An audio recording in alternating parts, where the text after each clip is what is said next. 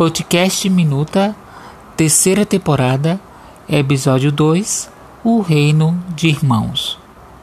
A igreja é composta de cidadãos do reino. Ela é o corpo de Cristo, que é formado por seguidores obedientes ao Rei. Quando recebemos Jesus no coração, também o acolhemos em nossos relacionamentos. A igreja é, portanto, uma comunidade que vive os valores do céu. No culto, o rei é louvado. Fora das quatro paredes do templo, os cristãos vão viver o reino na, vi na família, no trabalho, na escola, enfim, em todo lugar. Se dois deles estiverem em uma mesma sala de aula, ali a igreja está. O reino de Deus forma comunidades que se amam, pessoas que jamais se, se entenderiam fora da igreja se tornariam amigas dela. A igreja é mais do que um grupo de apoio, é uma sociedade alternativa. O rico e o pobre se, se sentam lado a lado. O professor e o aluno partilham as mesmas ideias. Existem mais de 2 bilhões de cristãos em todo o mundo.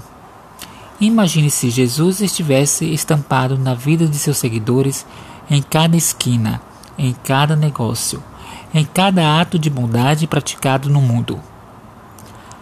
Lamentavelmente, confundimos o que é igreja. Achamos que ela é apenas um grupo de pessoas reunidas em um mesmo ambiente, voltadas para frente, olhando na mesma direção Muitos nem sabem o nome da pessoa com quem compartilham a mesma num banco. Isso não é a igreja. A igreja não é um edifício, um santuário ou um programa. A igreja é um grupo de pessoas que se aproximam porque compartilham a mesma fé e que se tornam cada dia mais parecidas com o divino modelo, Jesus Cristo. A igreja tem a oferecer mais do que a comunhão. Precisa mostrar ao mundo uma comunidade que está aprendendo a viver unida em amor. O reino sempre opera de acordo com as normas do rei. Jesus disse: Com isso todos saberão que vocês são meus discípulos, se vocês se amarem uns aos outros. João 13, 35. Quando se aprende a viver nessa, nessa atmosfera, o culto termina, mas a igreja se espalha pela comunidade.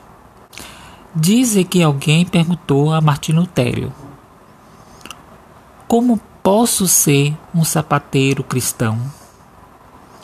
E Lutero respondeu: Fazendo sapatos excelentes por um excelente preço.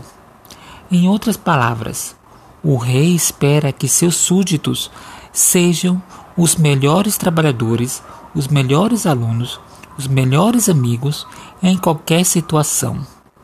Enquanto você realiza o seu trabalho ou estudo, sua fé é vivida e é evidenciada.